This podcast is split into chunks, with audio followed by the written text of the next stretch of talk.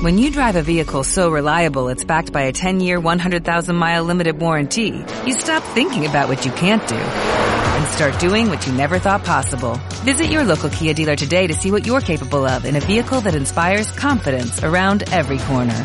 Kia, movement that inspires. Call 800-3334-KIA for details. Always drive safely. Limited inventory available. Warranties include 10-year 100,000-mile powertrain and 5-year 60,000-mile basic. Warranties are limited. See retailer for details.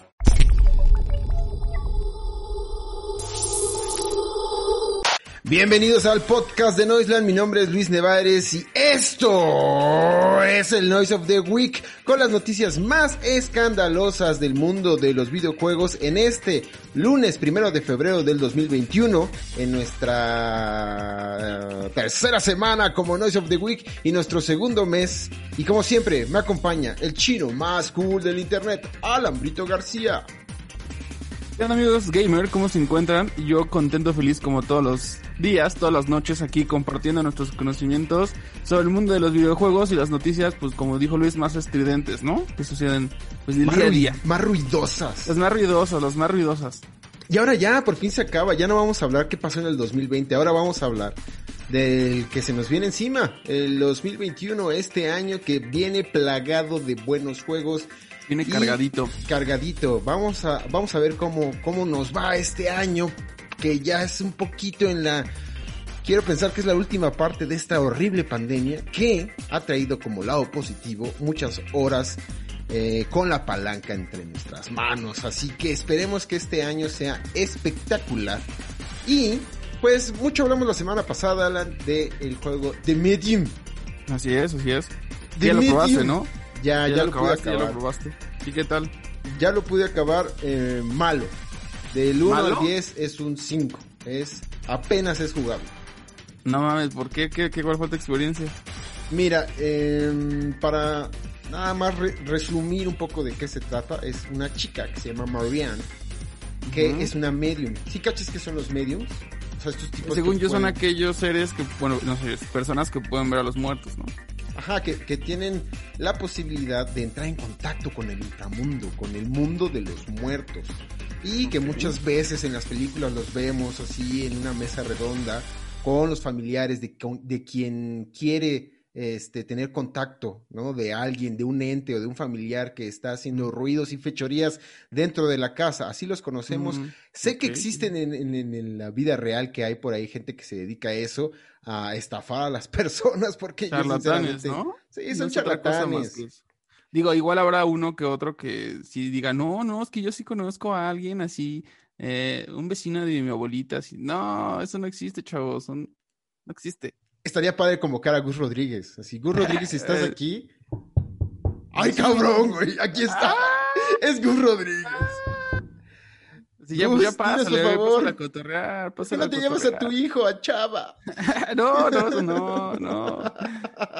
No, Bueno, no, se- qué se- bueno que siga vivo. Se, se trata, se trata de eso, o sea, es, es una chica que, y que por eso está la pantalla dividida, porque está jugando en, en- en estos dos mundos, muchas veces al mismo tiempo y otras veces su, su ser o su personaje que puede este, convivir en ese mundo, en el inframundo, que se parece mucho a Constan, Cons- Constantine. ¿Te acuerdas de esa película de Constantine. De Sí, Keanu con Keanu Reeves? Reeves, ¿no? Tiene esa sí, sí. atmósfera cobriza.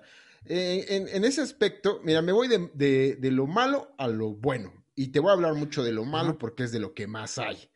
Y lo primero y lo que más me dolió, yo creo que es eh, porque el juego para mí se me hace casi insoportable. Estuve a nada de no terminarlo. Eh, dura más o menos ocho horas. Que, ¿Te acuerdas las reseñas que leímos? Decían que duraban mucho. Sí, o sea que tenían Dura un poco más bien. o sea, duración así entre 8 y 9 horas, ¿no? Aproximadamente. Se me hizo eterno. Eterno, güey. O sea, que cada, cada misión decía, ya, que se acabe esto, por favor. Y lo, lo que O sea, más me digamos mol- que es esos juegos que sea, empiezas a jugar y ya más bien tienes que, o sea, los terminas más bien por la, porque tienes el compromiso, ¿no? Acá de, mental de, güey, tengo que acabarlo, si no, pues, qué decepción. Pero sí me ha pasado que luego es como, ay, ya, o sea, ya, ya, ya falta menos, ya. Sí, sí, sí, sí, sí, sí, sí entiendo esa sensación. Era, era un compromiso que yo hice y creo que pues está ahí en Game Pass, no nos cuesta nada, lo podemos jugar. Eh, Y tiene esta cámara que es fija, que está dentro de los cuartos, pero está fija y te sigue para darle un tono más este, cinemático, bueno, cinematográfico quizá, ¿no? Que donde te, te involucre de otra manera y no sea el típico que está en tercera persona o que está en, primera persona. Entonces, todo, todo, el tiempo, yo pensé que iba a ser de repente, pero no, todo el tiempo la cámara está en un punto eh, fijo en, en, cualquier cuarto que entres, en cualquier pasillo donde estés. Y el problema de eso es que arruina por completo la inmersión. Tengo aquí un control para hacer una demostración para que nos estén viendo en video de qué es lo que pasa. Mira, cuando tú avanzas hacia adelante, estás caminando hacia adelante. Pero de repente cambia la toma y la ponen de frente. Imagínate como los juegos de Crash Bandicoot, donde el personaje viene hacia la cámara. ¿Ok? Sí, sí, sí, de repente cambian la toma y ahora la, el personaje este, está en tercera persona de, tomado desde su espalda. Entonces, cuando tú estás yendo hacia adelante, en esta inercia, cambia la toma y te vas hacia atrás. Cuando tú estás girando a la derecha ah. y la cámara la ponen del lado contrario, el, jugador, bueno, el personaje de Marianne se va hacia el otro lado. Entonces todo el tiempo tienes que, cada vez que cambias de cuarto o entras un pasillo, tienes que otra vez ah, pararte y decir, ok, la derecha ahora es esta o la izquierda es esta. Que además en muchos casos, eh, hablo la mayoría de los casos, rompe los ejes este, de, de, tomas. Yo no sé si no tuvieron un asesor de alguien que sepa de cine, que cuando la acción está en una toma y el, personaje va hacia, de izquierda a derecha, la siguiente toma no puede ser del lado contrario porque parecería que se va regresando.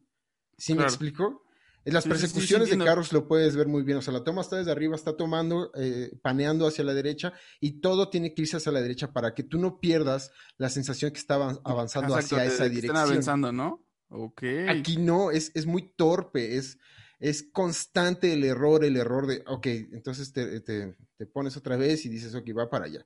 Y tiene errores de cámara que son básicos, que entran en, en, territorio del N64, el del PlayStation. Pero, a ver, pregunta, o sea, tú vas caminando en un cuarto, entonces obviamente no es como los juegos de, por ejemplo, los antiguos de Resident Evil o Silent Hill, que obviamente cuando pasabas de una habitación a otra, pues había como un tiempo de carga, entonces obviamente te daba el tiempo suficiente como para pensar hacia dónde moverte posteriormente. O sea, aquí quiero pensar que vas caminando y inmediatamente te cambian la, la, toma. pero sin, ningún, o sea, sin ningún, o sea, sin, sin ningún, no hay ningún motivo, vaya, o sea, cambia nada más, entonces te saca de pedo el movimiento, vaya. Sí, no hay justificación. Hay veces que eh, esto se desarrolla en esta hermana República de Polonia, eh, en, un, en un hotel. Eh, principalmente estás en el hotel. Y en el hotel es donde encuentras muchos entes y se va desarrollando una historia que que ahorita hablo de eso. Eh, y de pronto pues está el lobby del hotel que es muy grande. Entonces tú claramente vas a avanzar hacia donde está, no sé, unas escaleras. Y vas avanzando allá y de repente te cambian la toma como para decir, ah, somos súper creativos, ahora la vamos a cambiar del otro lado para que tenga como un efecto de, contrapicada y que el personaje cobre un poco más de relevancia, ¿no? No se pierda en, el tamaño del lobby, del cuarto donde estás. Y eso pasa constantemente. Voy a repetir la palabra constantemente porque no es algunas veces, es, casi todo el tiempo. Eh, entonces, para mí eso me arruina la, inmersión que requiere un juego que es, no digo de, horror, pero sí de suspenso. Es muy mala. Y, con eso ya los controles se van al demonio. Y por ejemplo, ¿qué tan, o sea, realmente es atractivo esta mecánica de tener en la pantalla dividida la vida real, bueno, o sea, como la realidad y el inframundo. O sea, sí, sí tiene algún sentido, cómo lo viste, a nivel de, este, de, la trama es interesante, mm, se te hace creativo. No, tiene, o sea, el despliegue en este caso es completamente técnico, que pueden hacer el render de dos mundos al mismo tiempo y te lo presentan en pantalla. Pero, Pero o sea, no puedes, no puedes interactuar, por ejemplo, si quieres interactuar nada más con el inframundo y, buscar o interactuar con el, como con la realidad, o si tú te, mueves en una, se mueven ambas, o cómo funciona ahí. Imagínate que eh, en el mundo real está la puerta cerrada. y en el inframundo esa puerta no existe. Claro. Entonces, cuando llegan los dos personajes en paralelo, como en modo espejo a ese punto, no puedes avanzar, porque uno de los dos eh, en este lado, en este caso, eh, la parte real tiene un- una claro, tiene barrera. un obstáculo, sí, sí. Ajá, para eso, eh, tú lo que tienes que hacer es, tienen como un, como una especie de meditación donde la- la- el personaje que está en el mundo real se queda meditando y tú puedes seguir explorando con tu personaje dentro del Ah, inframundo. Pero eh, la mayoría de las veces, cuando están las dos pantallas, es porque te quieren poner pistas que tienes que resolver en el mundo real para que se eh, activen en el inframundo o viceversa. Pistas que en el inframundo desactivan cosas en el mundo real. Y es muy chistoso porque técnicamente parece que eres un mimo.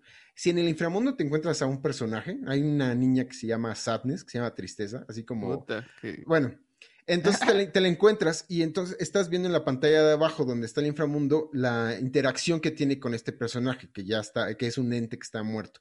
Y está chistoso porque ahí la estás abrazando, la estás tocando, estás teniendo cierto contacto con este personaje y en la pantalla de arriba donde es real, pues pareces un mimo porque está abrazando a la nada.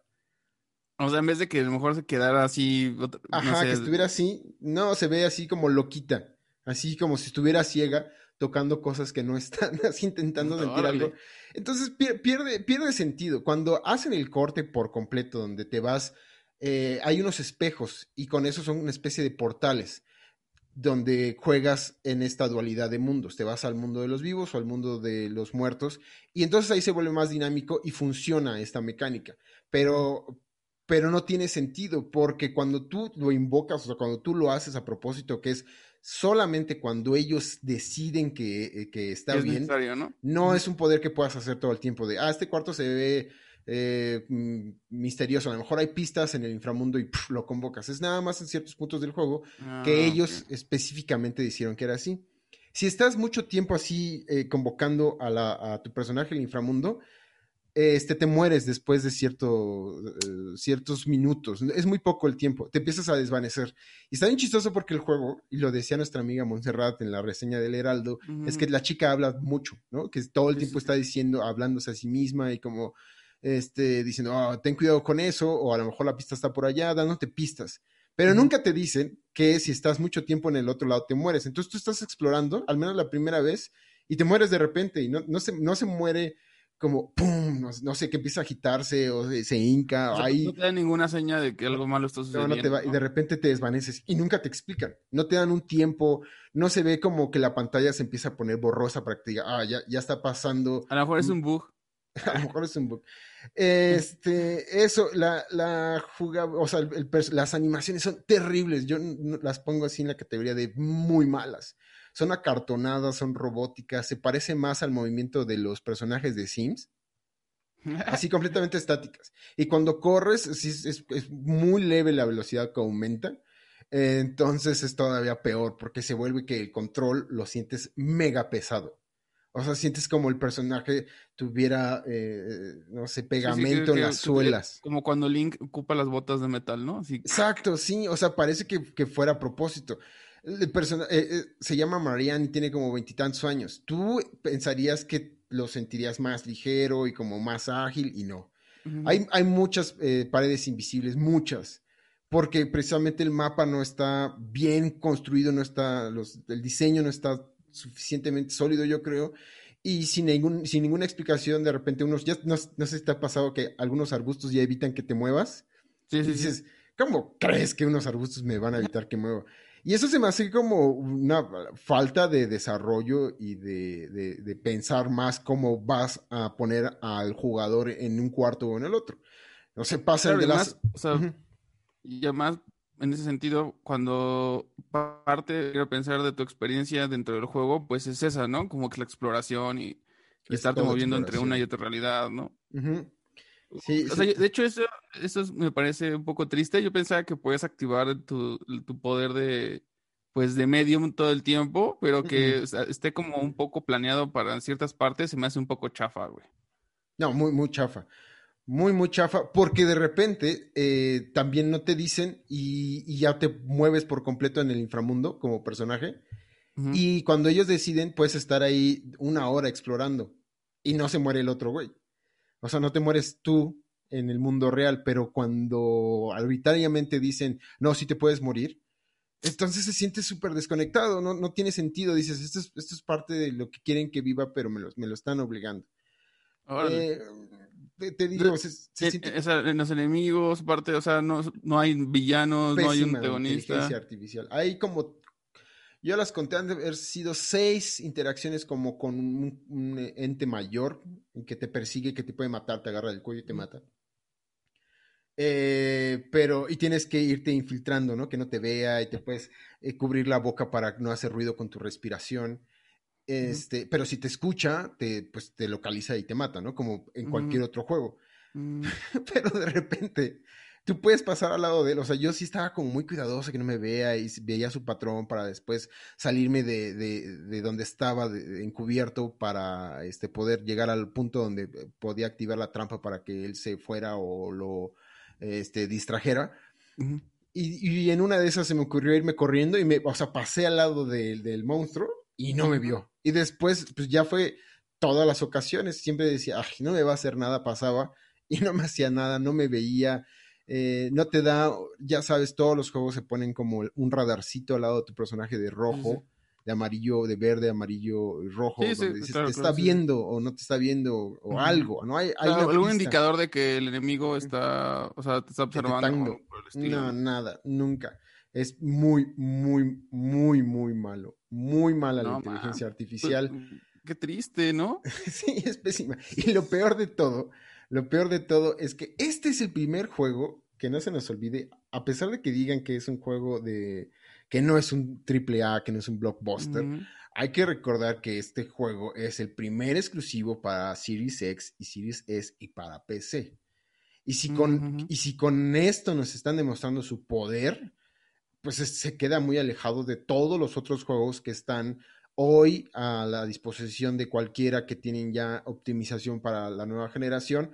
O sea, Por- dirías que es un juego, o sea, pudo haber sido sin problemas un juego de esta generación. O sea, Sí, de le- la generación en- le- normal.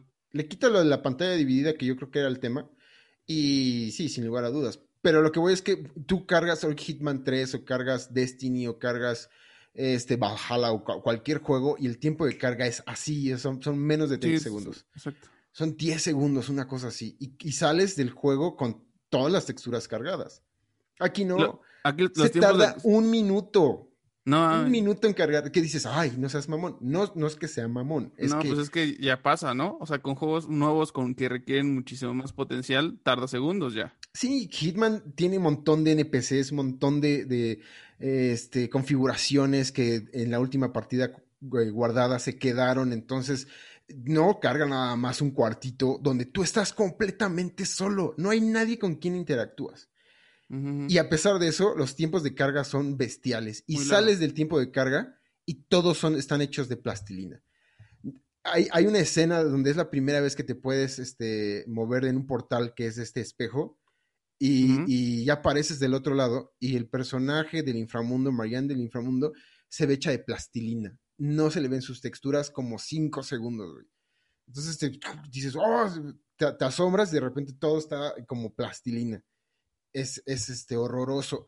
Los Mm, ítems, sí, los sí, objetos que vas mal. guardando en tu inventario, entre que cambias de uno y otro, o sea, eso todos lo hemos hecho.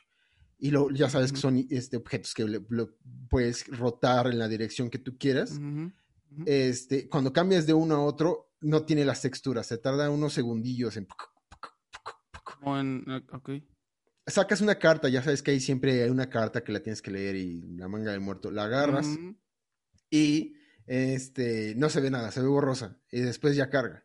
Una pinche carta, carta, no, no, no O sea, madre. está mal optimizado entonces, ¿no? Por No lo está- que es que no puede estar optimizado. Ten- tendría, es que este no tendrá que estar optimizado, está hecho para la consola. Todos los juegos exclusivos, todos los juegos exclusivos no tienen que pensar en lo, en lo que hace Destiny, por ejemplo. Que tiene que pensar cómo me veo bien en el Play, cómo me veo bien en el Xbox, cómo me veo bien en, en otra plataforma. Aquí no, aquí todo tu- tus, tus fierros están hechos nada más para una consola y aún así no lo logran.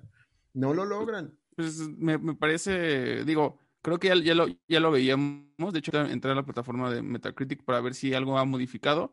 Pues sí, o sea, el juego sigue, sí, o sea, sigue en 77 ujú. y la, y el- digamos que la calificación por parte de los usuarios está en 7.3. Entonces, pues sí es una calificación baja considerando que, bueno, pues es como el primer juego exclusivo para Xbox, que quizá todos esperaban un poco más, y viendo sobre todo las reseñas, ¿no? Que ya, ya comentábamos de que pues muchos se dejaban ir así que como gordos en tobogán y le pusieron 9, 9, 5, cosas así. Pero pues sí está triste que, digo, siendo un juego que a lo mejor no es tan, tan inmenso, o sea, que a lo mejor se tuvieron que tomar más el tiempo para, para pues para mejorarlo, pues quede demasiado, pues demasiado, dirías mal hecho, o, cuál será tu definición final. Estoy seguro que al final van a sacar un parche que arregle estas cosas técnicas que se me hacen terribles, o sea, que no deberían de existir para un juego exclusivo de generación. Yo me acuerdo de, de ¿te acuerdas de Rise of Rome? Que fue el primero para que salió para Xbox. El juego a lo mejor no era bueno, pero técnicamente se encargaba de que tuvieras casi el máximo potencial de la, del Xbox de este One. Eh, The Order AD86, cuando salió, igual no nos gustó, nos aburrió, este, tenía puros Quick Time Events, pero se veía padrísimo. Impresionante, sí, sí. Porque eso es lo que estabas vendiendo con tu primer juego. Claro. Aquí, aquí no falla y, y tiene tiene, no tiene glitches, pero sí tiene de repente ruidos. Yo no soy cuentapixeles, no sabría decirles cómo se llama, si es anti-aliasing o es algo, pero no se siente natural. O sea, no se siente que esté, que haya estado hecho así a propósito. Es como una, alguna especie de error.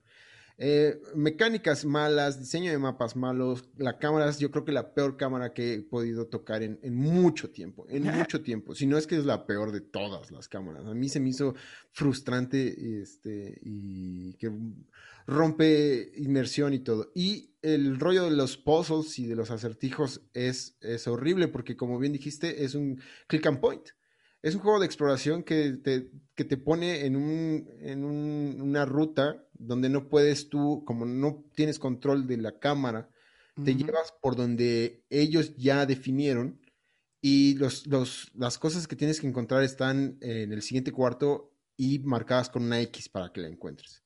Entonces llegas, la encuentras y no hay ningún acertijo que resolver. No hay ningún momento donde me he quedado de, oh, ¿cómo le hago? Y cuando sí, ahí está un, instructivo. Ahí eh, en dos ocasiones tienes que revelar unas fotos. Entonces tienes que pasar la hoja fotográfica para que, revelarla, luego pasarla por tres líquidos. Y en la segunda ocasión. No ah, A ver, ¿qué es? O sea, ¿es Medium o es un juego, un simulador de fotografía, güey? casi. Pasa dos veces. Dices, ¿qué pedo? Está cabrón, era lo más aburrido del mundo, güey. Sí, se suena. O sea, nada más fue que, tengo que revelar fotografías, güey. No, no, no, es que no. La vida real y no fue nada divertido. No, tienes que buscarle un pin a una corbata y ponérselo a un güey. Y, ah, también está escrito con las. no está.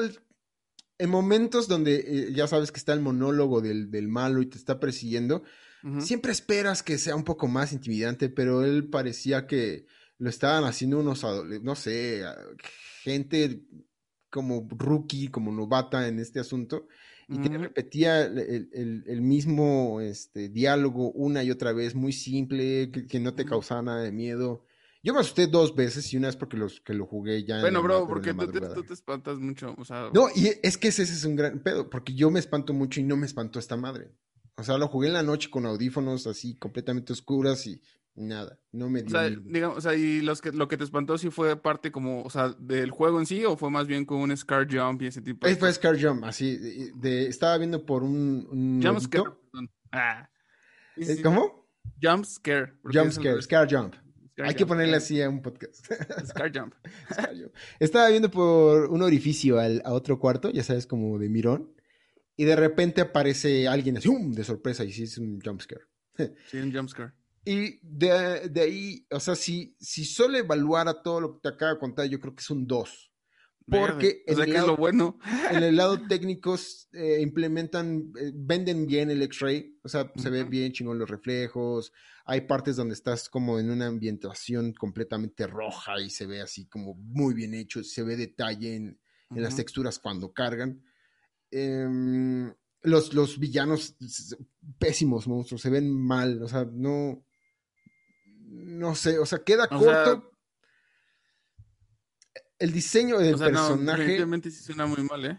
Sí, suena muy mal. Y las, las animaciones cuando hablan es como de la generación pasada. Es así, tipo casi Andrómeda, güey. Apenas se mueven la, la, la boca, muchas veces no tienen bien el lip sync. Eh, es malo, yo digo que es muy malo. Y creo que lo, lo, dejaron con una buena calificación porque es una buena historia. Es un medium que ayuda a que los entes. O sea, la historia perdidos... sí te gustó. Dirías que es, es lo mejor ojo. Me... O sea, la historia. Me, la, me, lo hubieran puesto en una serie, en una película, habría dicho, ah, ve a verla, está padre.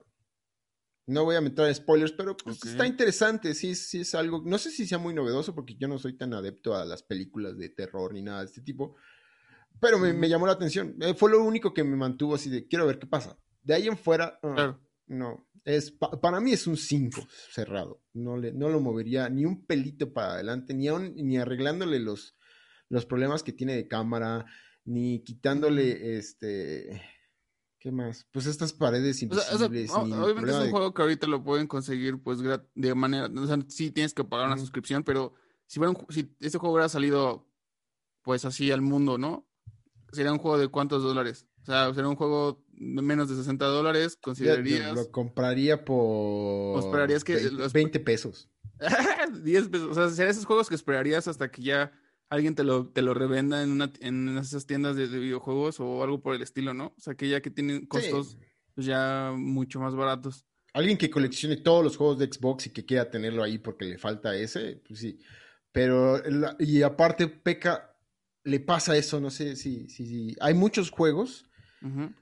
que la mejor parte del juego te la meten en cinemático. Dices, okay. güey, eso es lo que yo quería estar jugando. No. Es lo más emocionante, ¿no? O sea, las, te, lo, más, te lo meten sí. en cinemática. Sí, siempre. No sé por qué creen que, oh, no, ahora. Y, y, eso estaba interesante, pues ya me ponía nada más con el control y lo veía y la historia estaba buena. O sea, mm. la, es una idea buena, creo, mal ejecutada, muy mal ejecutada. Eh, Híjole, pues ya saben, ¿no? O sea, uh -huh. si, si, quieren entrarle, pues sí. Allá sí, ustedes. No, allá ustedes. Uh -huh. Y digo, o sea, la ventaja de esto, insisto, es que a lo mejor es un juego que está dentro de tu suscripción y que mejor si lo juegas y te decepciona, pues bueno, ya no serías, ya no serías tan crítico o, ya no le...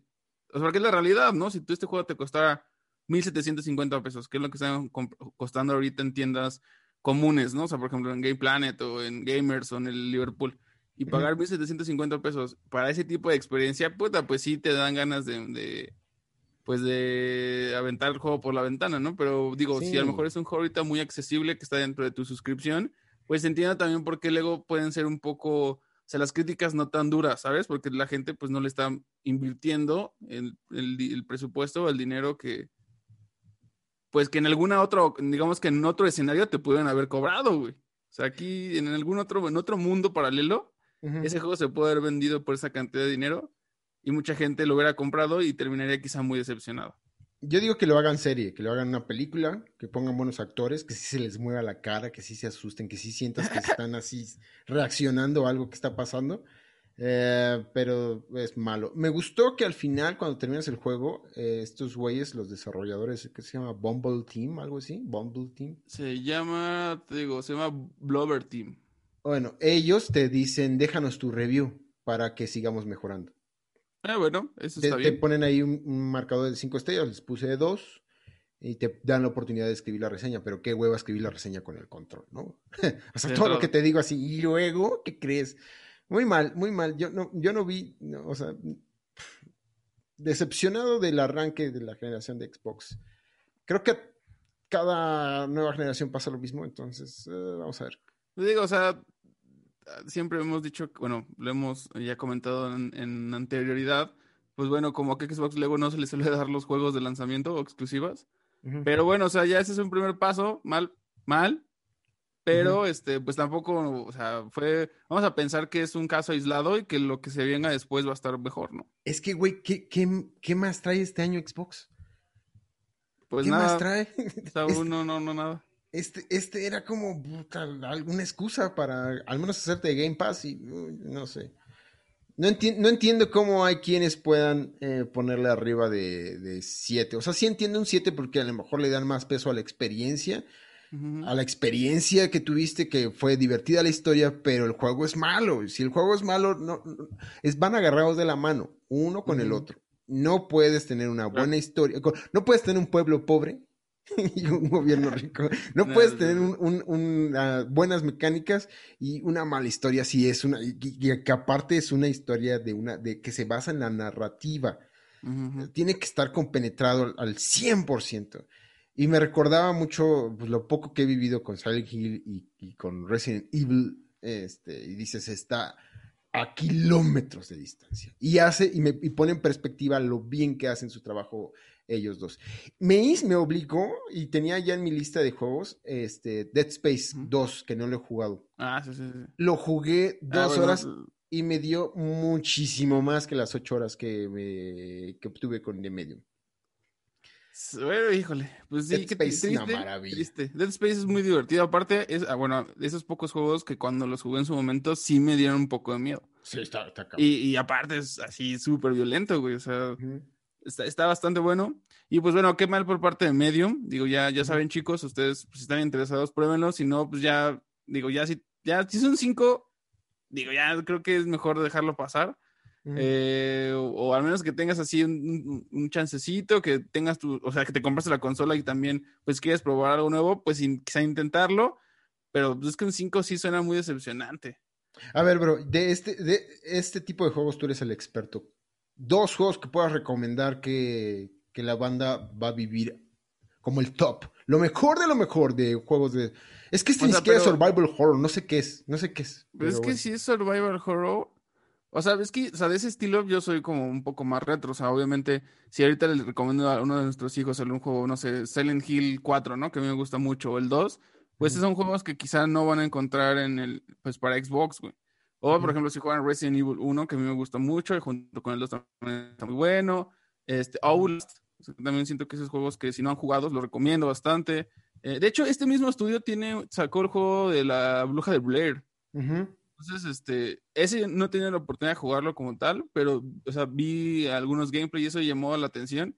Y ahorita, ah, revisando un poquito sobre el, el perfil del estudio, pues ellos, ellos sacaron ese juego, el de la bruja de, de Blair, que es, ya sabes, ese tipo de experiencias de primera, digo, de, sí, de, pues, que vas explorando y, y- y mucho de, también de jump scare.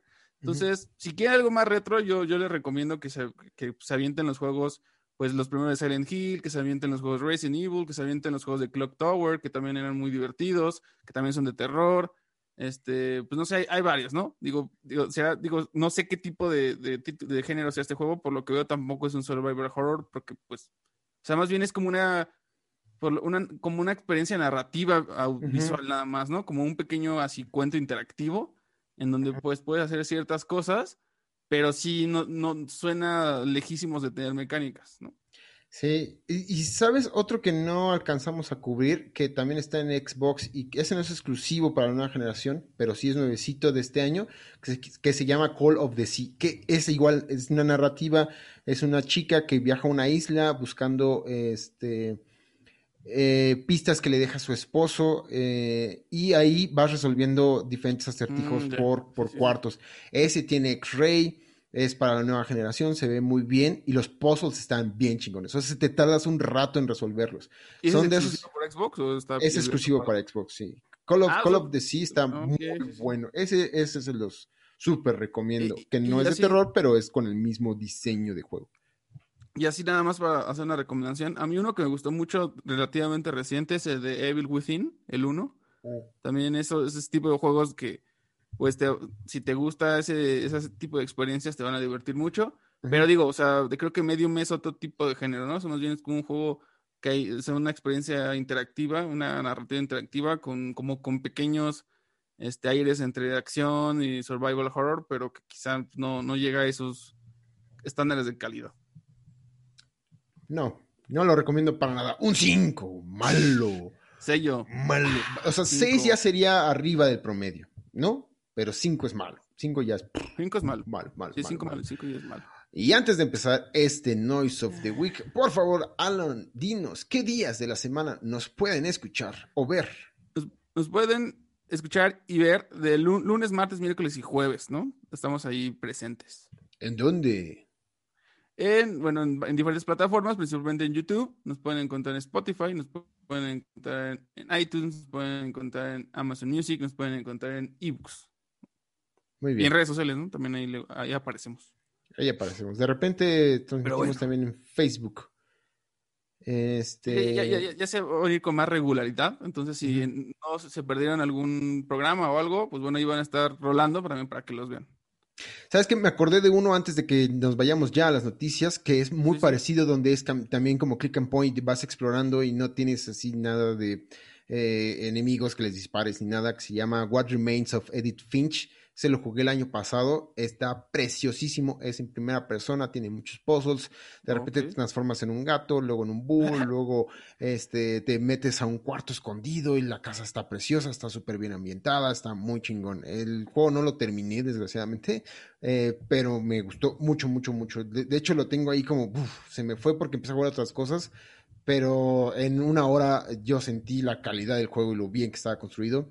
What Remains of Edith Finch y está en Game Pass. Se lo recomiendo muchísimo. De hecho, está eh, en, los, en varios tops de lo mejor que hay en Game Pass. Ya saben que Ah, yo soy entonces, evangelista de Game Pass. Otra, otra excelente recomendación. Entonces, échenle un ojo. Y pues igual, ¿no? Pongan en la, en la caja de comentarios qué, qué opinan sobre los que ya jugaron Medium y los que han probado alguno de esos otros juegos, pues también que nos digan qué opinan, ¿no?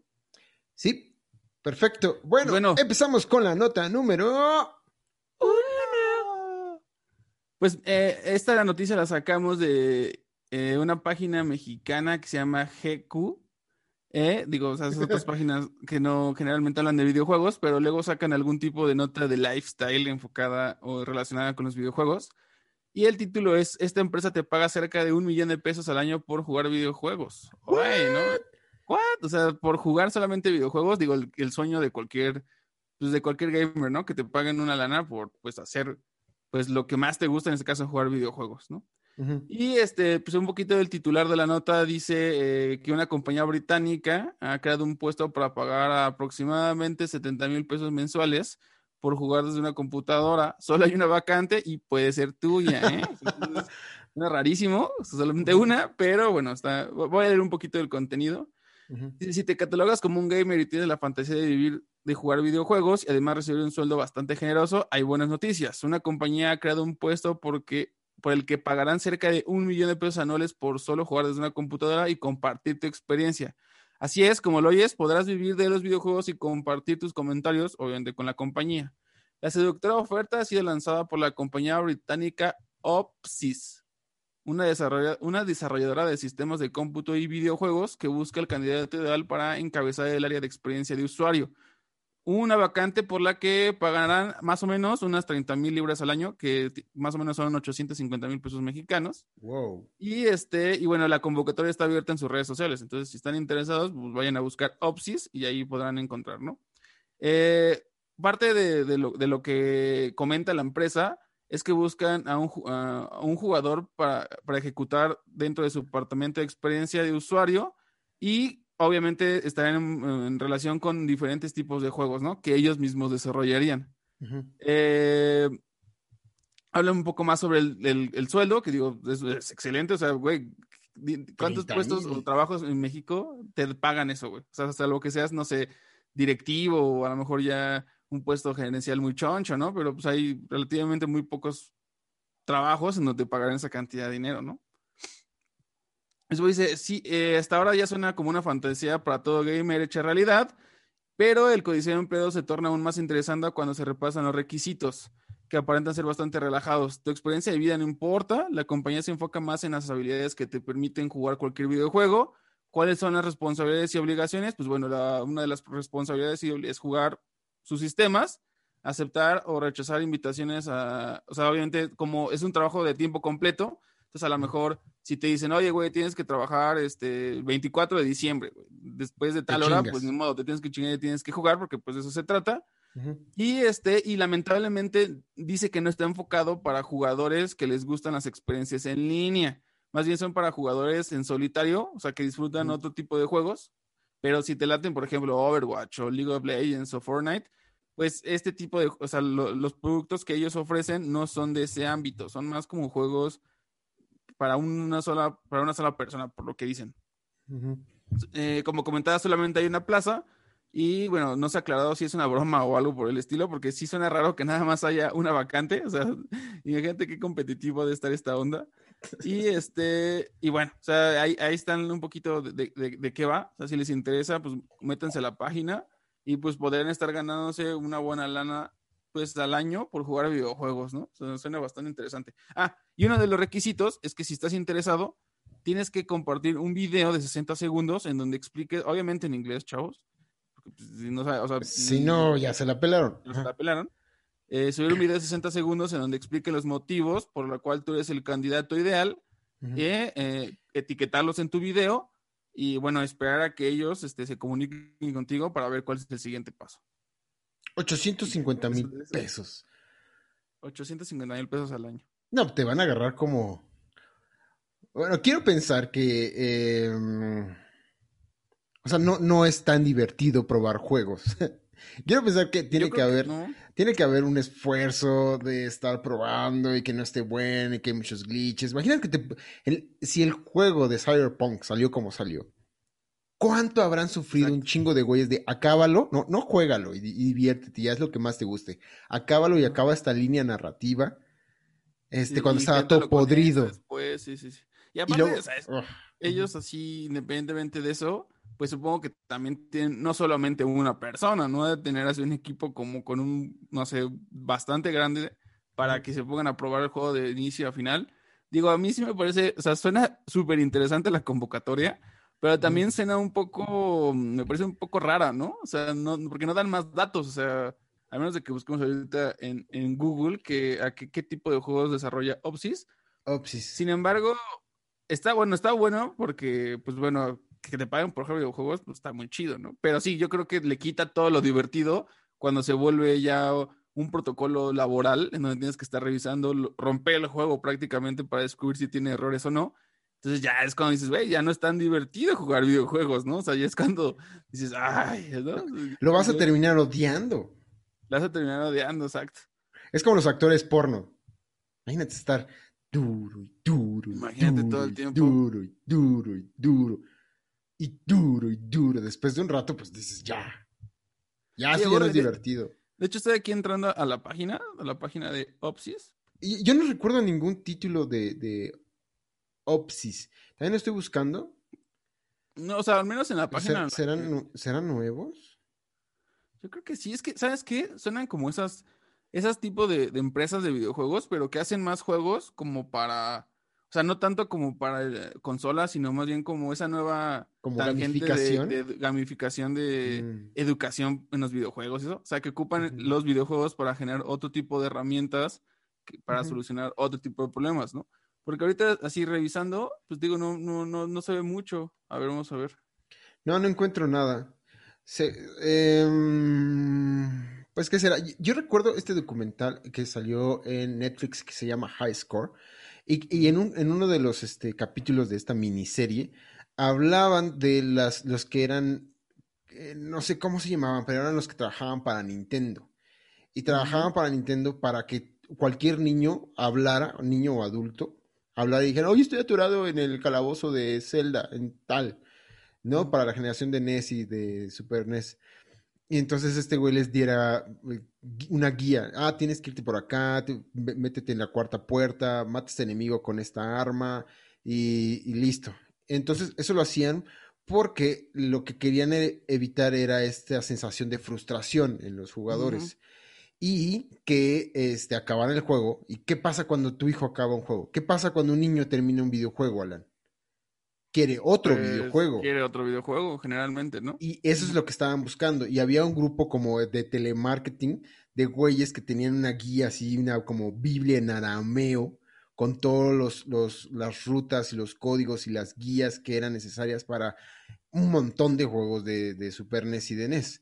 Así que el, trabajo no era nada divertido, era estar jugando juegos que no te gustan y, y, era jugarlos así a, a, detalle, así tengo que meterme aquí, tengo que revisar y encontrar, ah, aquí te puedes meter por acá, te puedes hacer esto, tienes que utilizar el, este, este poder, tienes que esperarte tanto tiempo. Y entonces cuando te hablan, imagínate, tienes que estar buscando cuál era, por aquí tienes que ir. Y yo creo que eso arruina a cualquier gamer de por vida ya ahorita, revisando la página, ya me metí, ya llegué a la página de Opsis. Y por ejemplo, hay una, hay una obviamente, en la página viene todo lo mismo que se escuchó en la noticia, como la convocatoria, cuáles son este, los requisitos, todo, ¿no? Pero hasta el final hay una parte como de, preguntas y respuestas, en donde a manera de broma, la primera dice, ¿esto es real? O sea, como si alguien se mete así, güey, es una broma, dice, no, que es completamente, completamente real. Eh, que no es un easter egg ni tampoco este, una broma de mal gusto, sino que realmente es un trabajo real y al parecer Opsys es como una, es como una plataforma, bueno, más bien es como un hardware que te permite correr videojuegos en esa plataforma. Entonces, ah, eh, dice, eh, ¿con quién? Dice, ¿estás seguro de que esto es real? Es difícil creer que alguien te pagaría por jugar videojuegos en su propio sistema operativo, pero vale la pena, aparte del sueldo es muy atractivo y tiene otra cosa, dice, ¿tengo que jugar algún juego en específico? Se la pregunta. Dice, los candidatos pueden jugar cualquier juego en Opsys. Esa es la belleza, es la belleza de nuestra máquina especialmente diseñada para brindarte oh. una ventaja a tu juego. Entonces está hermoso. estar bien, supongo que se puede, o sea, si dice que se puede cualquier juego, Ah, voy, a echarme de Witcher 3 así todo. Piratería. Piratería. Piratería. a lo mejor están intentando apostarle al mundo del. O sea, a lo mejor esas compañías que quieren apostar para crear nuevas consolas. Porque también siento que Lego. No sé. Eso se, ha quedado un poco olvidado, ¿no? Que a lo mejor hay eh, otras empresas o que quieren apostarle a ese mundo desarrollando su propio hardware. Eh, pues sí tenemos el ejemplo de Stadia que apestó, ¿no? Sí, también. Que de hecho, que, lo la noticia de que ya estaban cerrando los, parte de sus estudios, Steam también intentó sacar su consola y no funcionó. En, algún momento eh, Apple también sacó consola y no funcionó. Es bien difícil incursionar con una nueva consola. Xbox aguantó a billetazos. Aguantó a billetazos, si no, no hubiera aguantado. Y aparte porque fueron otros tiempos, ¿no? en otros tiempos. En donde, pues, era más fácil crecer en ese sentido. Ahorita pues con toda esta onda de las, de las PC Master Race y que ahora pues jugar tus videojuegos en cualquier plataforma desde tu teléfono, pues aparentemente el mundo pinta hacia allá, ¿no? Donde se va a transformar y donde las consolas, digo, yo no quiero que eso suceda porque pues crecí con ellas y es lo que me gustan, pero a lo mejor en algún momento desaparecen porque pues todo va a estar ya enfocado como esa experiencia de los de tu tostadora, ¿no? Entonces, no, no es lo ideal. Desde tu refri.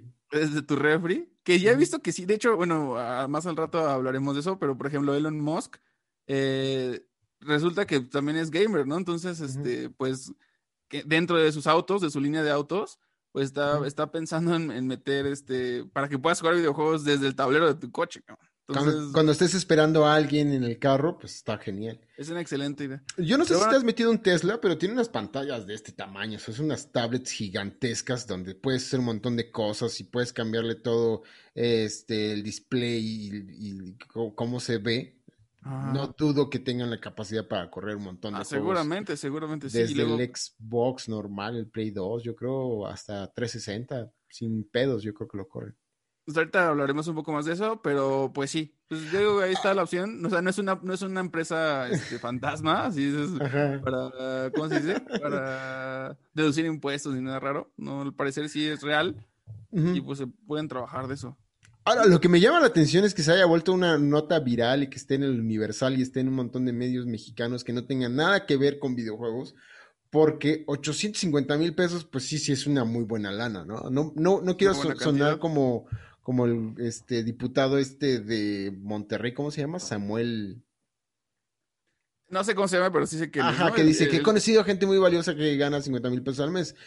Pero para estar hablando del Reino Unido o de Estados Unidos o de otros países donde el, el salario mínimo no está como está aquí en México, pues 850 mil pesos o 30 mil libras no se me hace una cantidad escandalosa.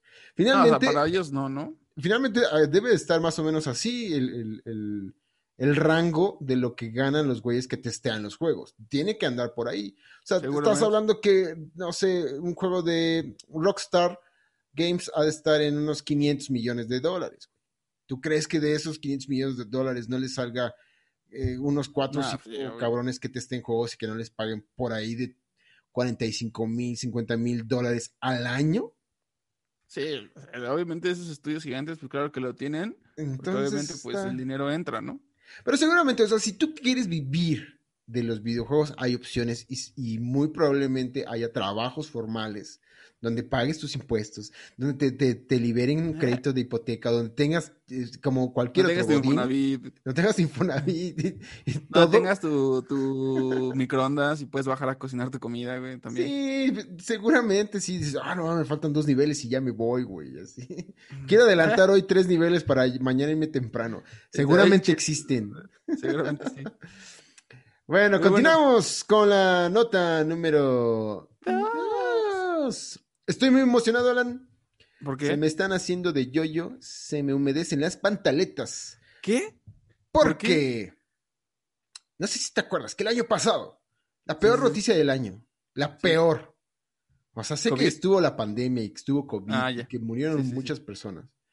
Pero para mí, el anuncio del retraso de Halo Infinite fue terrible. Fue devastador, güey. Era lo que, me- lo que me mantenía despierto todos los días y no me, no me hacía irme como en posesión fetal a la cama diciendo, no, no, el año está terrible porque sé que este 2020 me va a traer por fin el nuevo Halo y después que pasa, me lo cancelan. Qué Pues, chingados. No, o sea, ya, ya no, no, no se pueden arriesgar a que le salga mal. Sí, 2020 nos agarró cachetadas y esta fue una bofetada sin, sin, sin reparo. Sale, lo tenemos de una página que se llama volapip.com. 343 Industries, Industries confirma que finalizaron el contenido de lanzamiento de Halo Infinite.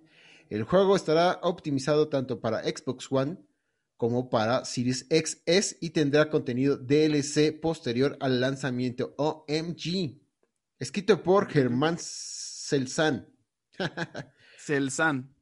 Celsan, bueno, este, como sabemos, pues ya voy a leer un poquito de la nota. Dice, un poco menos de dos meses después de lo que originalmente eh, fue esperado, los desarrolladores informaron que el contenido de lanzamiento del juego de la franquicia Halo ya está terminado y pronto se anunciará la fecha en la que podamos jugarlo. Ojalá que saquen un early access. Ojalá escúcheme la banda de 343 de Xbox, lancen un early access, lancen un beta, hagan testeos previos, pongan si quieren focus groups de ciertas cantidad de personas para que lo prueban y puedan mejorarlo, láncenlo antes, no vayan a hacer la estupidez de lanzarlo por completo sin antes hacer un Sí, early sin antes hacer una prueba, ¿no? Entonces, yo creo que esa es la tendencia que deberían seguir las empresas para que no pase cyberbug, ¿no? Cyberbug. Eh, dice, eh, todo nuestro contenido de lanzamiento está en el juego y es jugado a diario por la cantidad de 30 mil varos al año. dice, pero toma mucho esfuerzo para llevar algo del 90% al 100% de calidad. Así que estamos empujando y acabando con los bugs y pulir nuestro juego a medida que nos vemos eh, más cercanos a la fecha de lanzamiento. Comentó Queen del Hoyo. La reina del hoyo. La reina del hoyo. Queen del hoyo en el más reciente Inside Infinite de Halo Waypoint. Además, ante los recientes problemas mostrados por Cyberbug este, 2077 en Xbox One, los fanáticos están preocupados por el Pues sí. rendimiento en la mencionada plataforma de un juego desarrollado pensado en la consola de nueva generación. Pues A lo que obviamente van a estar preocupados. Imagínate A que Sí, claro. otra tristeza igual. Yo creo que todo, to- a todos nos pasa. O sea, no queremos que. Si sabes que va a salir en, en la nueva generación, la preocupación es: ¿van a bajar nada más el, el nivel gráfico o lo están haciendo de manera separada para que los dos tengan un excelente desempeño? ¿O lo están haciendo en la generación pasada y lo van a escalar? ¿Cómo es el proceso? Yo realmente descono- desconozco cuál sea este, el proceso de cómo van eh, desarrollando los juegos cuando van a salir en dos generaciones. Pa- a lo que contesta este, el señor Daniel Gianetti, dice, en Halo Infinite hemos reconstruido la solución de subprocesos del motor, lo cual asegura una alta eficiencia de ejecución a través de todas las plataformas y PC, en lugar de que solo corra de manera óptima en Xbox One. Es lo que asegura y continúa diciendo, hemos usado este nuevo sistema para transicionar el renderizado a un marco masivo y paralelo de subprocesos para apoyar el costo eh, incrementado de todas nuestras nuevas características de renderizado y obtener una alta eficiencia gráfica en los CPU de diferentes tamaños, así como Xbox One y Xbox Series, bueno, Xbox Series X y S. Básicamente estamos haciendo todo lo que podemos para asegurarnos de que Halo corra de manera óptima en cualquier dispositivo en el que decidas jugarlo. Ok, ok, pues buenas noticias. Ya está acabado.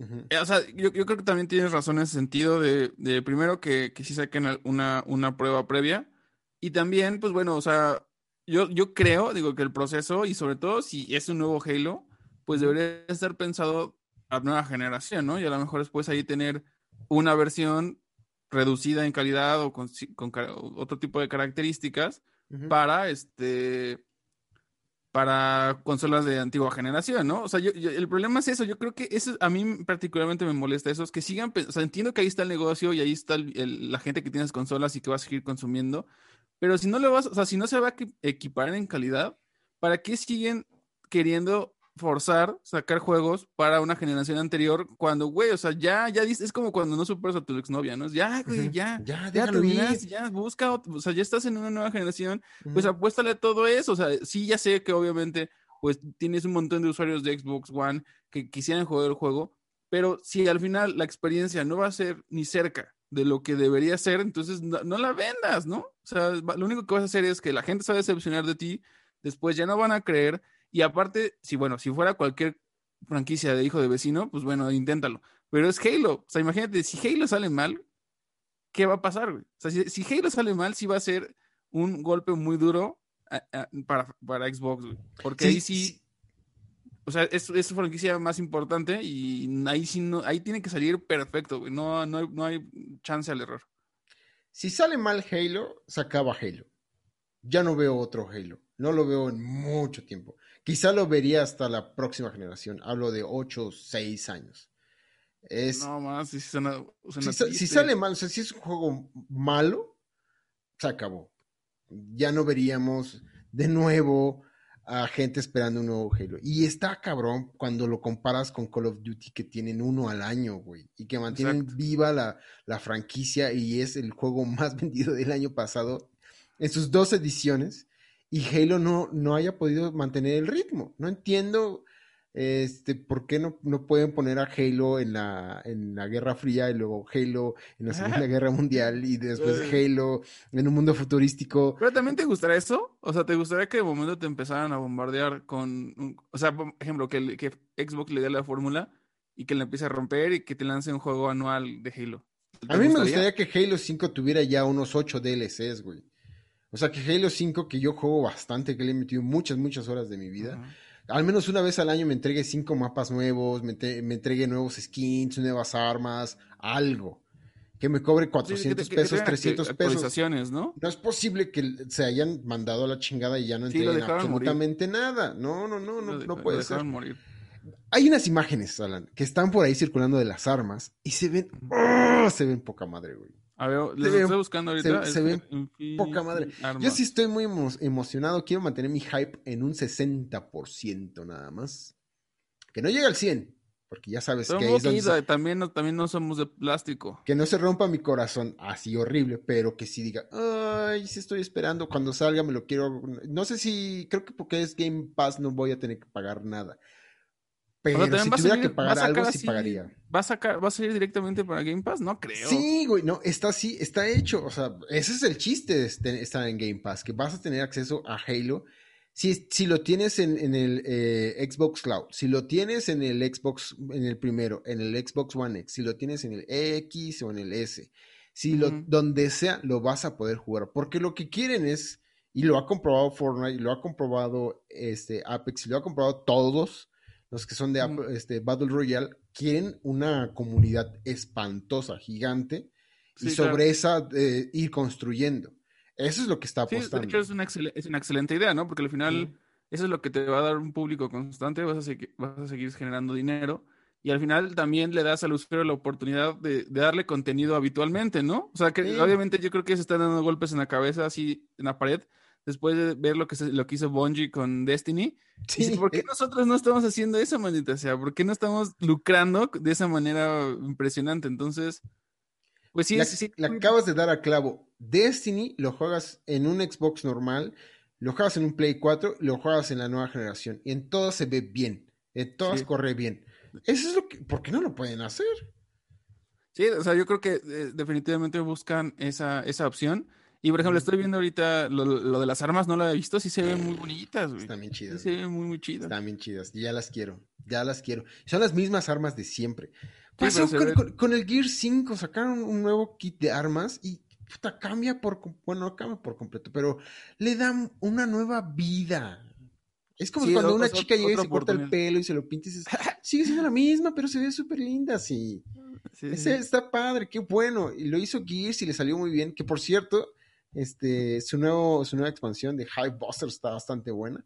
Eh, y, y se mantienen vivos, se mantienen frescos, están en el mercado. Halo necesita, necesitamos un Halo en la vida de los gamers. Master Chief Sí. es el Mario de Xbox y lo, yo, lo, yo, lo, yo creo que para propios extraños, Halo tiene que estar. Es como un Smash Bros. que tiene que estar, es un Mario Kart que tiene que estar, es, es el juego que necesita esta generación para que este, no se nos olvide cuáles son las raíces del Xbox. No, Claro. No son Medium. Medium no no es. es Medium, no, no es Medium. Es Halo. Es Halo. Esta Xbox es Halo. Y si llegó a donde está ahorita es por Halo. Están acabándose el dinero que les generó, pero es Halo. Yo creo que, no, no, no, no quiero ser pesimista, yo siento que lo van a hacer bien, Ujú.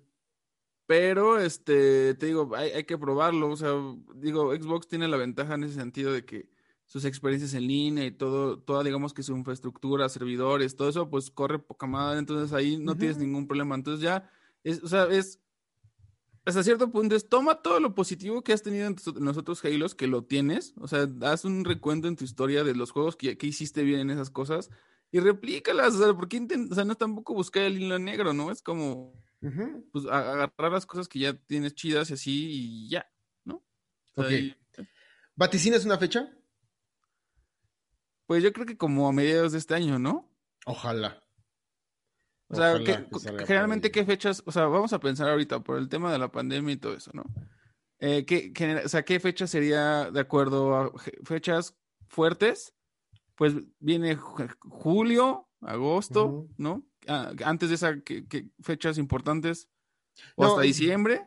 Yo creo que tiene, va a ser en la segunda mitad del año. Probablemente sea a finales. No quiero, no quiero pensar que lo manden hasta el 2022. Ojalá que no, porque ya el juego ya está terminado. Ya dijeron, ya está terminado. Ya está terminado. Sí, ¿no? pues ya está terminado. Y aparte, digo, ya, ya tenemos, tuvimos un, los que vieron el gameplay previo. Horrible.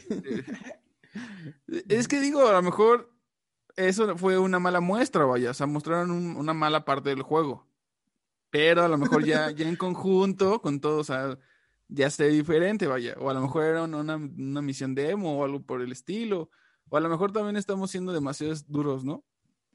No, no, no, no, no, no. No, Halo se tenía que ver así impresionante, impresionante, impresionante. Y no se veía así, para nada. Para Eso nada.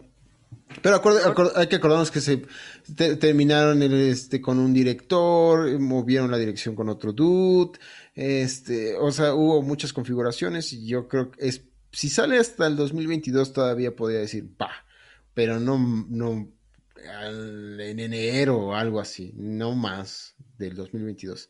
Yo creo que va a salir a finales de año por obvias razones, porque pues estos son números y centavos, eh, y los, los billetes cuentan muchísimo. Sí, ¿Te digo, parece ahorita si avanzamos? Inusuales. Exacto. Este, vamos si quieres con la nota número 3, ¿no?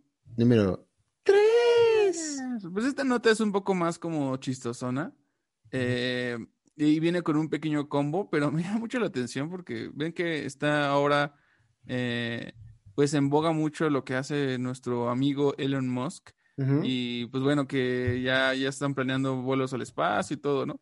Entonces, este, curiosamente salió una noticia eh, de la página, se llama w, DW, una página española, en donde el titular de la, de la nota dice la siguiente, dice, empresa de Elon Musk implanta chip a un mono para que juegue videojuegos con su mente. Siempre un paso adelante, Elon Musk. Qué padre, es un- es- ahora sí que es el, el futuro es hoy, viejo. Ujú. La compañía esta- esta- estadounidense Neuralink, de la que obviamente el propietario es Elon Musk, que también es propietario de Tesla y SpaceX, eh, ha implantado un chip en el cerebro de un mono para que use el videojuego con la mente, según reveló el... sea, Eso no, no salió de una nota así de alguien que, que, que escuchó a Elon Musk mientras se fumaba su porro en el baño. No, no, no. O sea, él lo dijo. O sea, él salió de su, de su boca y este eh, y lo que dijo fue lo siguiente: dice, tenemos un mono con un implante inalámbrico en su cráneo, con pequeños cables que, que puede jugar videojuegos con su mente, dijo Musk en una charla sobre varios temas en una red social de video que se llama Clubhouse, justamente el domingo pasado. Según el empresario, el animal no está incómodo, o sea, no la está pasando mal. Y su objetivo es ver si puede conseguir que los monos jueguen mentalmente al Pong uno contra ellos, uno contra otros. O sea, que Órale. ese chip entre, en varios monos y que Sí, se que pueden a jugar Pong. Sí, como parte de su investigación para desarrollar una interfaz de cerebro, una interfaz cerebro-dispositivo sin cables. Ujú. Órale, eso sí suena bien cyberpunk. Ah, eso estaría bien chingón. Sí, no se ve dónde no se ve dónde está el implante y es un mono feliz. Tenemos las instalaciones para, El mono se ve las- contento. Ajá. tenemos las instalaciones para monos más bonitas del mundo. Queremos que jueguen el Mind Pong entre ellos, agregó Musk. Y bueno, hace unos meses la compañía Neuralink probó con éxito en cerdos un chip que igual que permitía medir la capacidad cerebral de los animales, ¿no? Entonces aquí fue cuando se le botó la cabeza y dijo, y si lo probamos con videojuegos, así, con monos y videojuegos, que no tiene, sentido, los monos es lo más cercano a nosotros o lo más parecido a nosotros en ese sentido, ¿no? Entonces, imagínate que sí funcione, güey, y que esto no sea una broma falsa y que en, dos años esté jugando monos en eSports y nos ganen, güey. Estaría genial. Sí, se- ah, sería crossplay, pero entre especies. Estaría bien chido, sí. Ahora crossplay. Y que, que tu contrincante saliera así de, de qué tipo de animal es, ¿no? Que es un chimpancé, es un mono, es un Gato, babuino. güey, un perro. sí, ya me ganó un gato, maldita Ah, sea. de- entonces es muy es, es sumamente progresista eso, güey. Sí. Una realidad en donde ya no son los japoneses los que te ganan vilmente, güey, sino ya es así un caballo, güey. Sí, Ah, es que pinche comunidad tóxica está llena de cocodrilos, güey. Ah, sí, sí, se está cagado. Dice, bueno, eh, realmente hasta ahí termina la noticia. Hay otras cosas relacionadas, pero por ejemplo dice que el empresario ha dicho que entre las capacidades potenciales de, de la tecnología que investiga Neuralink está la de manejar Tesla o jugar videojuegos con el pensamiento. Así como también guardar y reproducir recuerdos o hacer caminar de nuevo a personas con daños en la médula espinal. Este ya- güey es nuestro Da Vinci, ¿Qué ¿no? De, con de este esta güey, generación. ¿no? Sí es así como...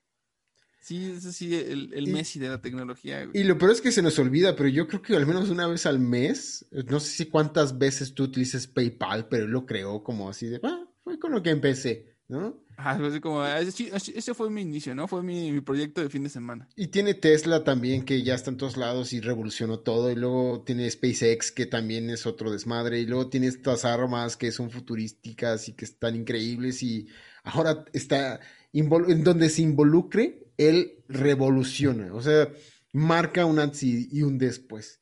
Y, y- y obviamente en ese mismo sentido, de hecho, también con esta mismo, en este mismo proceso de, la- de lo que dijo de los monos, también anunció que su nuevo modelo de Tesla, güey, va a permitir jugar Cyberpunk y The Witcher 3, güey. Eso te lo estoy Dice, Elon Musk güey. reveló en sus redes sociales que el nuevo modelo Tesla Modelo S incluirá un centro de entretenimiento apodado Tesla Arcade y tendrá especificaciones similares a las que se encuentran en el PlayStation 5 con 10 teraflops de procesador No, gráfico, no es cierto, eso no es cierto. es en serio, pues lo, él lo puso, o sea, no, ni siquiera es, o sea, ni siquiera es este, que lo, que a una página lo haya escuchado en su, no, él lo publicó en su Twitter y de hecho subió una fotografía Ajá. en donde está un- el, el modelo con la pantallita de The Witcher, así, o sea, está. Por supuesto, todavía está por verse si el Tesla correrá la versión de consolas o la del PC de CD Projekt Red. Pues aunque la generación de consolas puede correr el juego sin problema, hay algunas pequeñas diferencias entre los apartados, ¿no? Digo, porque jugar en un coche, supongo que requiere otro tipo de habilidades para jugar. Imagínate, imagínate que ya lo hablábamos hace mucho tiempo, pero Con un, que- el, que, el que puso en Doom, el juego de Doom en su carro, ¿te acuerdas? Sí, en un Porsche. chido. Y que te- para avanzar tenías que acelerar así, muy seguro. Imagínate que, que, o sea, que llegue un punto en donde pueda, que el volante sea el mando y a lo mejor desde ahí mismo juegues las adquisiciones y juegues desde, tu- desde el control del, Y que, o, o que se proyecte, que se proyecte la. En el parabrisas. En el parabrisas. Ah, no, estaría genial. Dice, pues aunque la nueva, se lo leí, dice que, pues bueno, aunque habrá algunas pequeñas diferencias, eh, pues el juego, por lo que parece, no va a presentar glitches ni bugs. Este está muy, muy fumado, güey. y, este, y que, pues bueno, que al menos va a tener ese potencial gráfico que tiene, pues el Xbox y el... Que bueno, o sea, si lo, si lo analizamos de esta manera, pues ¿cuánto te cuesta un, un Tesla, güey? Un millón de No sé, es lo que estaba buscando. Yo, es que hay, hay Teslas desde 400, creo, para arriba. Pero yo soy un experto en carros. Mira, o sea, el, el Tesla, o sea, un Tesla así baratito, que es, bueno, no sé si sea el baratito, pero que es un Tesla modelo 3, cuesta, nove- en pesos mexicanos, cuesta 969.900 pesos, güey. O sea, un Güey, en un año jugando videojuegos lo gano. Te lo digo así.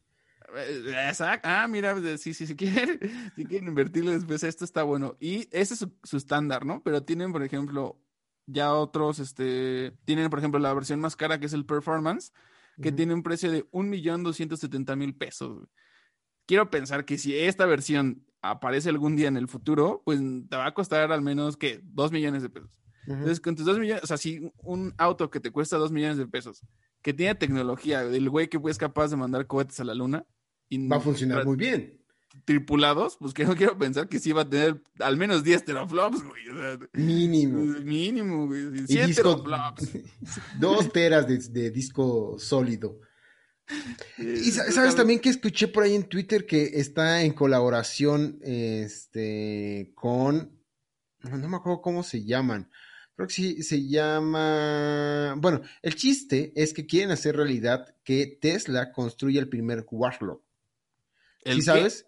El Warthog, que es el, Ah, el- la, la camionetita esta de Halo. Ah, ya, sí, sí, sí, sí, sí, sí. Que de hecho ya está, ¿no? O sea, que ahí tienen un que- modelo que ya está. Y que se, se va a llamar este Cybertruck. Órale. Ajá, pues que sería como una Jeep Sahara o Rubicon o como un- una de esas naves todoterreno, ¿no? Sí se ve, o sea, de hecho yo vi, no sé si va- vaya a ser como el modelo ya disponible en- como en tiendas y todo, pero sí vi en, en un video que presentó literalmente el- el- su nuevo modelo y está muy loco, güey. Es así, es como esas, una camioneta así muy como diseño muy bonita, como así tipo acero inoxidable, completamente eh, así plateada, impresionante, que todo es touch y se abre Muy cyberpunk, ¿no? Sí, muy loco, güey. Y entonces, digo, o sea, se me hace interesante y sobre todo imagínate que sí, o sea, deja el chiste de los monos, ¿no? Pero, o sea, que esas man, que tú te puedas meter ese chip tú, güey, y que puedas jugar así mientras que estás dormido, güey, tener, tener una, una realidad alterna donde puedes estar jugando, o que te, co- como en, en el, ¿cómo se llama esta serie? Como Black Mirror, ¿no? Te conectabas así psh, con un chip y ya después ya tenías, ya podías estar dentro del juego y así. Suena algo muy loco, güey. Suena algo súper peligroso también, creo Sí. yo. Pero pues suena, de- suena algo No, no quiero pensar que alguien en Culiacán la compre y que, pues, no sé. Sí, ya, ya, ya llevar este, la, la vida, o sea, ya muy extremo, ¿no? Pero suena bastante divertido. O sea, yo, Suena si, bastante divertido. si existiera esa tecnología y tuviera mucho dinero, me gustaría ser uno de esos monos. Sí, y jugar, y aparte, ¿sabes? O sea, el horizonte que plantea para quienes quizá no nos cuidamos tanto físicamente, o que deja tú que no nos cuidemos tanto físicamente, pero imagínate qué horrible sería que te, por un accidente, llegaras a perder la movilidad en tus manos, ¿sabes? Y que no pudieras ya tomar nunca más un mando. Entonces, esto que están trabajando, pues se va a ver reflejado en muchos años, quizá no nos toque a nosotros, pero para alguien que esté discapacitado para jugar con sus, con sus manos un Ajá. videojuego y que lo metan un chip en el cerebro y que puedas jugar aún sin tener manos y Está loco. eso estaría genial. Sí, está estaría genial loco. porque yo siempre lo he dicho, Alan, eh, los videojuegos son súper excluyentes para la gente que manca. Es difícil. No, puedes pues, jugarlo. No, se puede, digo. no tienes brazos Hay, y, hay y ciertas es personas que tienen, que, que buscan la forma de lograrlo, pero sí es difícil. Y, y no lo digo en mala onda ni, ni, ni en tono de burla, lo digo en buena, eh, o sea, ¿por qué no hay más opciones para quienes desgraciadamente no pueden jugar con sus manos? Debería haber una opción extra para que los, o sea, esta, esta parte incluyente de los videojuegos, que tuviera la posibilidad de que juegues a lo mejor más con los pies, que sacaran un control de ese tipo. Ya sabes, para los daltónicos que ya, ya está más normalizado. Pero, pero esto no nada más es para gente que, que, que tiene manos y que puede jugar así. Debería haber más opciones para que puedas jugar videojuegos. Eh, nosotros somos de los afortunados que no lo necesitamos por el momento. Pero me, encanta la idea de que esto abra un horizonte para quien desgraciadamente no puede y que quizás sería pues un, fanático, ¿no? Y más en las condiciones en las que en una de esas puede vivir y que no, no, no se desempeña por obvias razones de la misma manera que nosotros en el mundo real, pues este sería un buen escaparate.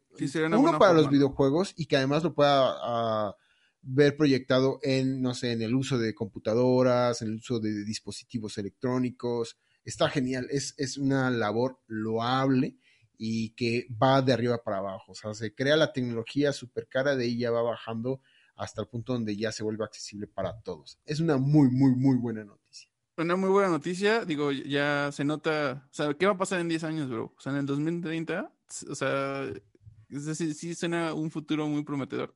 Esperemos estar vivos para ese entonces. Pero este, eh, yo estoy muy emocionado y qué bueno que los monos están felices. sí, eh, yo creo que en muchas ocasiones, este, sí nos veríamos derrotados por algún chimpancé.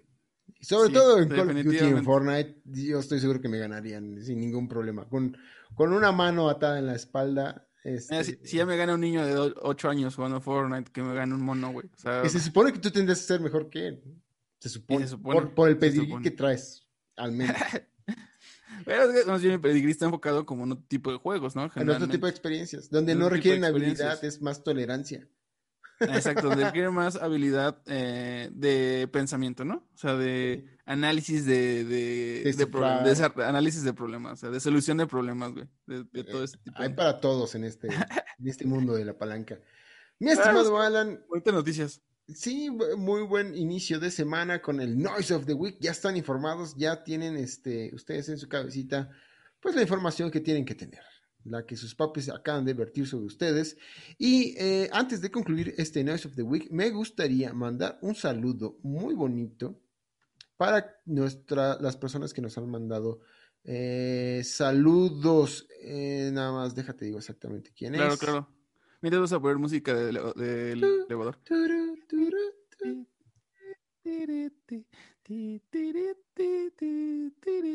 Bueno, Cristel, que ya se ha vuelto este, recurrente. Super fan, super fan. Gracias por escucharnos.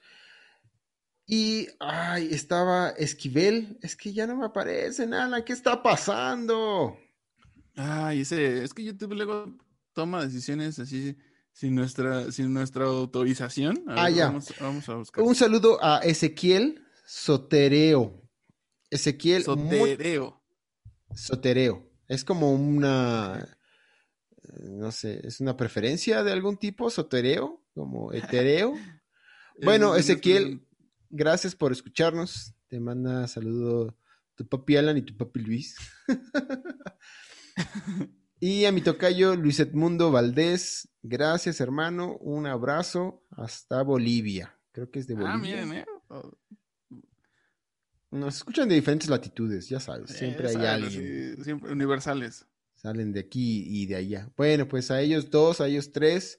Y como siempre, pues a Ricardo este, Aranda, a Ramón Mora y a todos. A Marlo también. A Spotsy, a todos los que nos han estado escuchando, que somos pocos, pero somos fieles y pues por ustedes estamos sacando contenido constante.